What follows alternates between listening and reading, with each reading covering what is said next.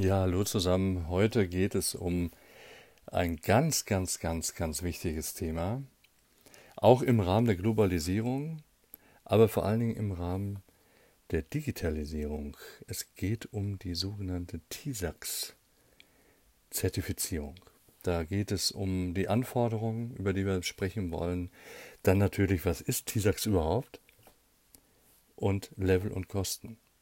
Das ist so der Hintergrund dass die TISAX-Zertifizierung Teil 6, Zertifizierung, um es jetzt so ein bisschen anders auszusprechen, weil es kommt aus dem Englischen, ähm, hat ihren Ursprung darin, dass die Automobilindustrie, die ursprünglich dazu aufgerufen hat, dass man eben solche Standards für Planungs-, Herstellungsprozesse, aber auch äh, für das Informationsmanagement dann eben schafft, dass ein System geschaffen werden muss, was eben alle, den Lieferanten und alle beteiligten Dienstleister in ein Zertifizierungssystem integriert, um eben hochsensible Informationen zu schützen, den Verlust zu vermeiden und vor allen Dingen auch den Missbrauch. Denn wenn in solchen äh, Bereichen, in denen viel geforscht, viel entwickelt wird, Informationen verloren gehen, dann hat das für das einzelne Unternehmen, aber auch volkswirtschaftlich gesehen, eine immens hohe Wirkung. Und das ist der Hintergrund, warum der Verband der Automobilindustrie mit TISAX, einem Standard für Informations- und Cybersicherheit, ein, äh, ein Zertifizierungssystem geschaffen hat, das eben speziell an die Anforderungen der Automobilindustrie angepasst ist. Es geht hier nicht darum, dass die DIN EN ISO 27001 äh, ausgehebelt werden soll, sondern es geht darum, dass diese DIN-Norm im Prinzip ergänzt wird um diese TISAX-Zertifizierung. Aber es ist nicht so, dass man die umsonst kriegt, sondern sie ist ein sehr, sehr umfassendes Zertifizierungssystem und braucht viel externe Unterstützung.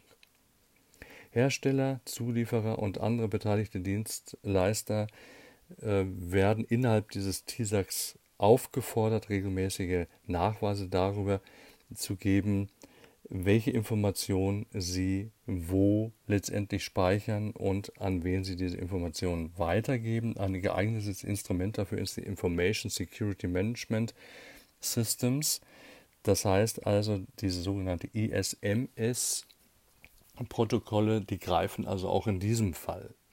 Darüber hinaus gibt es eben, um eben dieses TISAX entsprechend, ähm, ich sage jetzt mal, breit und umfassend aufzubauen, gibt es ein Portal, über das sich die Unternehmen dann eben entsprechend dann anmelden müssen. Hintergrund und warum es das überhaupt gibt, ist, der Hersteller musste bislang jeden Dienstleister einzeln überprüfen, jeden Lieferanten einzeln überprüfen, ob er eben hinsichtlich des unternehmensübergreifenden Austauschs der Informationen standardisierte Prozesse entsprechend hat und wenn ja, welche und wie diese abgesichert sind. Aus diesem Grunde gibt es, wie gesagt, diesen Brand Branchenstandard TISAX, über, auf, aus dem Englischen kommt, Trusted Information Security Assessment Exchange. Und dieses TISAX, wie gesagt, ist für die Automobilindustrie entsprechend essentiell. Es dient eben diesem Informations- und äh, Cybermanagement. Es geht darum, dass eben Informationen äh, entsprechend geschützt werden, beziehungsweise Nachweis darüber geschaffen wird, wen und wo letztendlich Informationen bereitgestellt wurden.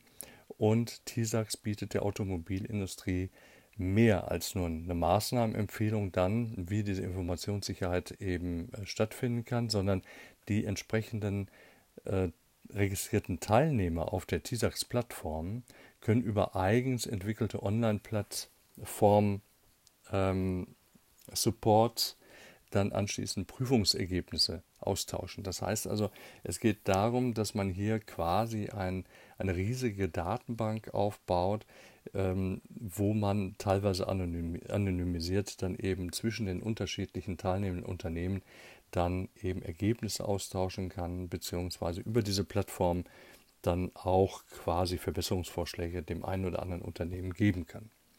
Der Anforderungskatalog für die TISAX-Zertifizierung nach VDA ist von der internationalen Industrienorm ISO-Norm 27001 abgeleitet. Der VDA hat die Anforderungen allerdings um zusätzliche Bereiche erweitert, weil sie eben speziell für die Automobilbranche wichtig sind.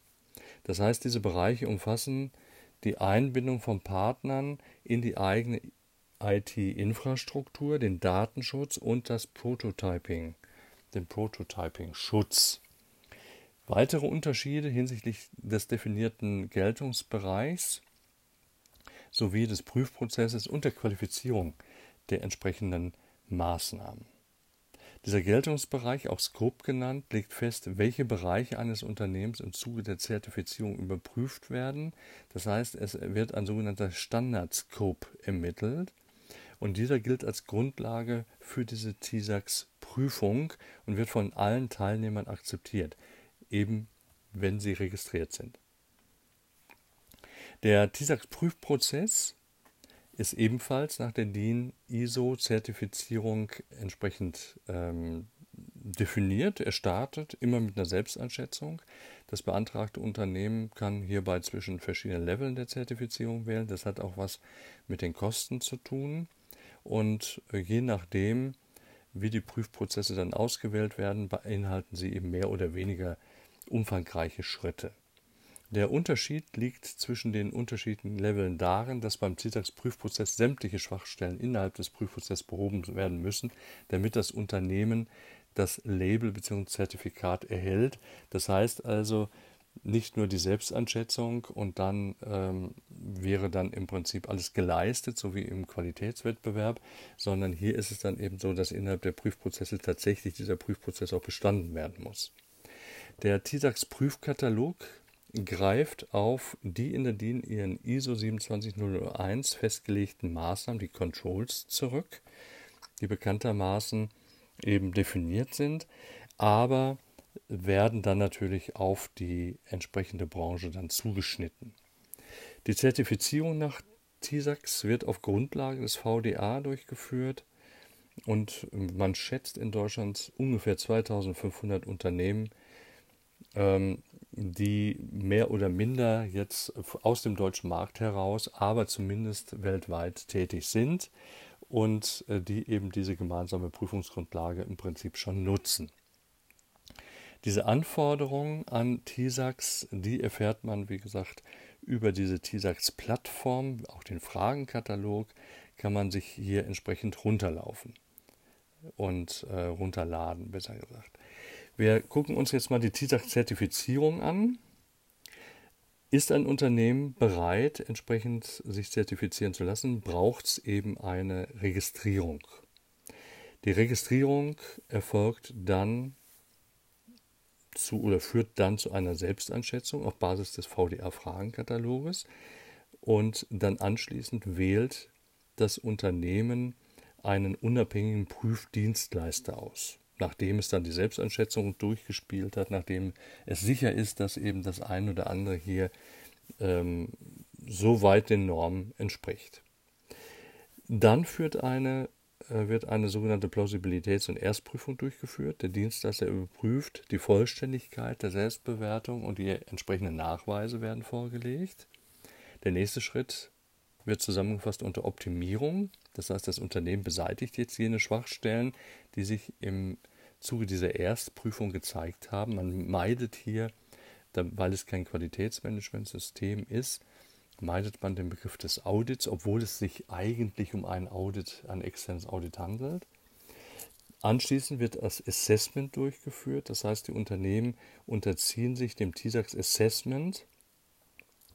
Das heißt also, es geht hier darum, dass man eben einen gewissen Unterstützungsbedarf eben erkennen lässt im Rahmen des Assessments und gleichzeitig auch einen Hilfebedarf dann eben für sich persönlich definiert.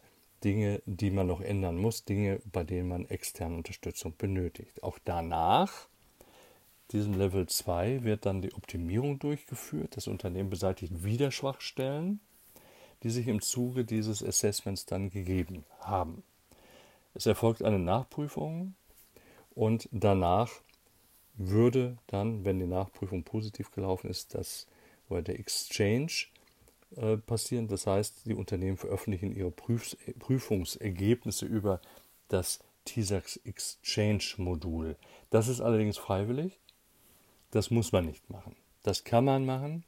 Wie gesagt, das muss man nicht machen. Und wenn der Level entsprechend sehr hoch ist, Level 3 zum Beispiel, sehr hohes Assessment mit hoher Bewertung, dann auf jeden Fall könnte das für ein Unternehmen auch sehr vorteilhaft sein, wenn es über die TISAX-Plattform entsprechend dann seine Ergebnisse dann veröffentlicht.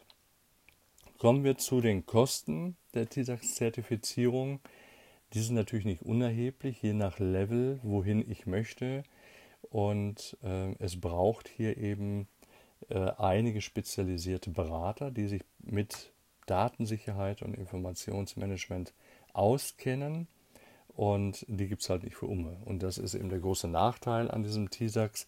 Deshalb sagt man, es ist einerseits ist es eine gute und perspektivisch gesehen eine gute äh, Einrichtung, dass jetzt endlich mal etwas im Sinne der Digitalisierung geschaffen hat, wird, was eben tatsächlich auf Datenschutz und Datensicherheit basiert und sich mit diesem Thema explizit auseinandersetzt. Auf der anderen Seite haben wir hier ein kleines Bürokratiemonster geschaffen, was eben wirtschaftlich gesehen für die äh, teilnehmenden Unternehmen ähm, erstmal zu wuppen ist, aber es bezieht auch kleinere Lieferanten und Dienstleister mit ein und da werden wir sehen, wie solche Anforderungen äh, hinsichtlich der Datensicherheit und des Informationsmanagements dann vielleicht auch die Landschaft hinsichtlich der Zulieferer entsprechend verändern werden. Soweit zu TISAX. Mal eben schnell, weil ein aktuelles Thema. Ich äh, wünsche euch weiterhin alles Gute. Danke euch für eure Treue. Wir haben insgesamt über 18.000 Hörer inzwischen für die Podcasts gewinnen können. Das freut uns natürlich sehr. Das ist ein großer Dank an euch alle. Und wenn es euch gefallen hat, dann bleibt auch weiterhin dabei. Bis dahin, alles Gute. Tschüss.